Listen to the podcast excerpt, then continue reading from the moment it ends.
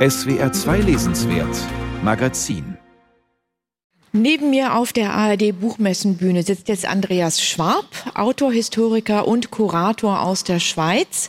Und er führt uns in seinem neuen Buch durch die Künstlerkolonien Europas rund um 1900, von Worpswede bis zum Monte Veritas, von Jütland bis nach Capri.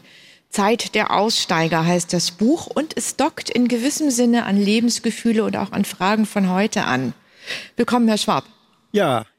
Sie nennen die Künstler, die damals ähm, aus den Städten in die Provinz gegangen sind, Frühversionen der digitalen Nomaden. Das ist interessant. Wo sehen Sie die Parallelen?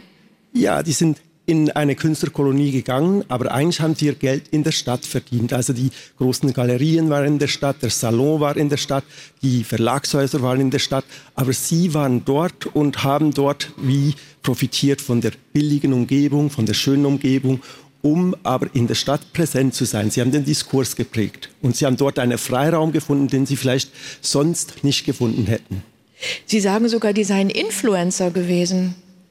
Influencer ist vielleicht ein bisschen gerade übertrieben, aber ich meine, sie haben stilbildende Bilder gemacht, sie haben geprägt, was man eigentlich, über was man redet und sie haben auch Rollenmodelle vorgelebt, die vielleicht damals in der Gesellschaft noch nicht so wahnsinnig aktuell waren. Was das gilt für sagen, Frauen und für Männer. Ja, was zum Beispiel?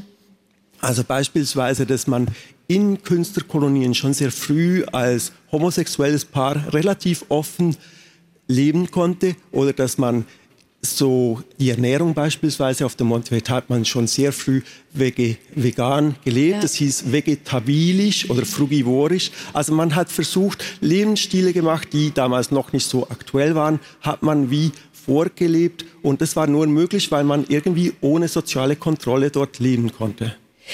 Wichtig sind bei Ihnen die Frauen in diesem Buch. Ja, ich habe mich bemüht, mal zu zeigen, dass es eben nicht nur die Männer waren. Es gab auch ähnlich wie in der Literatur, auch zur Kunst sehr abwertende Bemerkungen, dass die Frauen eigentlich besser nur Aquarelle gemalt hätten. Und ich wollte dann halt zeigen, dass die Künstlerinnen, die ja nicht an die staatlichen Kunstakademien konnten zu dieser Zeit, dass die dann nach Paris an die privaten Akademien gegangen sind und dann sehr viele sind dann auch irgendwie in die Künstlerkolonien nach Pont-Aven oder nach Capri gegangen und haben dort wie versucht, ihr Werk zu machen. Und Helene Sjerfbeck beispielsweise, die finnische Künstlerin, hat wunderbare Bilder aus Pont-Aven gemacht, die sich dann vor Gauguin beispielsweise nicht verstecken wollen. Aber sie hat ein Bild gemacht, das hieß trocknende Wäsche. Da hat sie so gezeigt, wie die Wäsche unten auf so einer Wiese getrocknet wird. Und dann hat ein Kritiker geschrieben, Wäsche gehört ins Haus. Und hat vielleicht gemeint, die Frau gleich mit. Ja, wobei das Bild, das ist auch in Ihrem Buch zu sehen, da gibt es ein paar Farbtafeln, wunderschön ist. Aber ja, ich finde, diese Bilder sind unterschätzt und man müsse mhm. sie mal wie richtig würdigen. Auch da könnte man vielleicht über den Kanon noch mal sprechen. Ja, das stimmt. Sie haben dieses Buch als eine Art ähm, Reigen konzipiert. Das beginnt mit einem Porträt des Malers Jean-François Millet. 1849 ließ er sich in Barbizon nieder bei Paris, die Mutter aller Künstlerkolonien, so nennen sie sie. Dann erzählen sie vom Leben und vom Austausch dort in Barbizon und dann reisen wir mit einer weiteren Person, die auch dort war, ähm, die porträtieren sie und dann reisen wir dann in den nächsten Ort, zum Beispiel nach Pontavon, nach Skagen, nach Althaussee. Warum diese Reigenstruktur? Was war die Idee dahinter? Also ich wollte wie zeigen, es ist eine Verbindung, es ist ein transnationales Ereignis, dass die Leute reisen eigentlich sehr, sehr, sind sehr produktive, hochmobile Leute und sie haben wie einen gemeinsamen Kulturraum. Und eigentlich ist es sehr schade, dass dann später diese Nationalismen aufkommen, weil man sieht schon vor 1914, dass die Leute dann von Nord nach Süd, von West nach Ost reisen und eigentlich die Ideen transportieren. Also so ein schönes Beispiel von mir sind die Künstlerhotels, wo sie die ausmalen.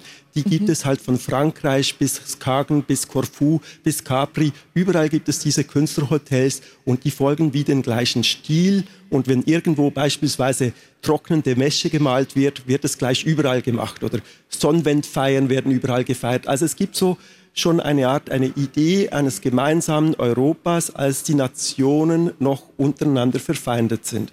Interessanterweise kommen sogar die Heinzelmännchen nach Capri. Ja, ist natürlich sehr lustig. Das äh, würde ich jetzt nicht einen Höhepunkt der Kunstgeschichte betrachten, aber gleichzeitig ist natürlich schön, wie diese Amalgamierung von, von verschiedenen Kulturen in Capri auch stattfindet. ja, man muss das kurz sagen, ne? das ist einfach ein Wandgemälde in einem ja. Hotel auf Capri, wo plötzlich die Kölner Heinzelmännchen auftauchen. Ja. Ja, und, und solche Entdeckungen habe ich natürlich gerne gemacht. Das Buch hat ja sehr viele so solche Geschichten. Ich habe mich absichtlich auf die Suche gemacht von von Geschichten, die man vielleicht noch nicht so wahnsinnig kennt, unbekannte Personen, eben auch Frauen. Ja. Und ich wollte nicht einfach immer nur die Gauguins und die Stars der damaligen Szene beleuchten. Ähm, was Sie auch so ein bisschen skizzieren, ist, wie diese Künstlerkolonien dann quasi von den Einheimischen aufgenommen wurden. Zum einen ist es so, dass sozusagen die Einheimischen jetzt quasi ihre, ihre Spur durch die Kunstgeschichte ziehen weil die natürlich immer dann als Modelle auftauchten. Es gab aber natürlich auch Konflikte. Also Gauguin zum Beispiel wurde mal von einem Einheimischen verprügelt, ne? Ja, die Einheimischen wurden plötzlich zum Objekt des Interesses und das hatte was Koloniales, weil die sind hingegangen und haben dann die Einheimischen porträtiert, das echte Landleben, äh, wie man sich gut so eine, eine würdige Arbeit und, und das alles war sehr, sehr schön, aber gleichzeitig hat man natürlich auch Besitz genommen. Es war immer eine Gruppe von Personen, die eine andere Gruppe von Personen eh, beschrieben hat und das, das war eine Art von Einseitigkeit. Also ich, ich möchte das durchaus in der Ambivalenz sehen, wie das Buch soll nicht einfach nur das Lob der Künstlerkolonien singen, sondern möchte analytisch auch zeigen, was, was dort eigentlich abgegangen ist. Teilweise ja auch politisch. Also äh, Worpswede kennen wir alle, den Barkenhof von Heinrich Vogeler. Der wurde teilweise oder wurde dann später so, so eine Art Kommune, kommunistischer Kommune. Jetzt muss man sich vorstellen, die ganzen Künstler und Intellektuellen, die dort waren, mussten diesen Hof bewirtschaften. Hat nicht so gut geklappt. Ja, es, es hieß ja Düngerkarren und Bilder malen und alle sollen beides machen. Düngerkarren und, Düngerkarren mhm. und Bilder malen. Und Vogler hat sich dann sehr schlecht geeignet, um Dünger zu kannen und Brunnen zu bohren. Und es hat sich gezeigt, dass die sich innerhalb von weniger Zeit, von kurzer Zeit haben die sich zerstritten und hat es nicht funktioniert. Wie überhaupt die Aussteiger würde ich viel stärker als Individualisten anschauen als als kommunitäre Menschen. Ja. Ihre Reise endet auf dem Monte Veritas, dieser Künstlerkolonie am Künstler, muss man so ein bisschen den Begriff weiterfassen, das sind auch Lebenskünstler. Ja, für mich sind auch die LebenskünstlerInnen, also die, diejenigen, die nicht eher durch ihre Exzentrizität aufgefallen sind, als durch ihr hervorragendes Werk. Für mich sind das ganz typische Figuren. Ich sehe da auch durchaus Parallelen zur Gegenwart.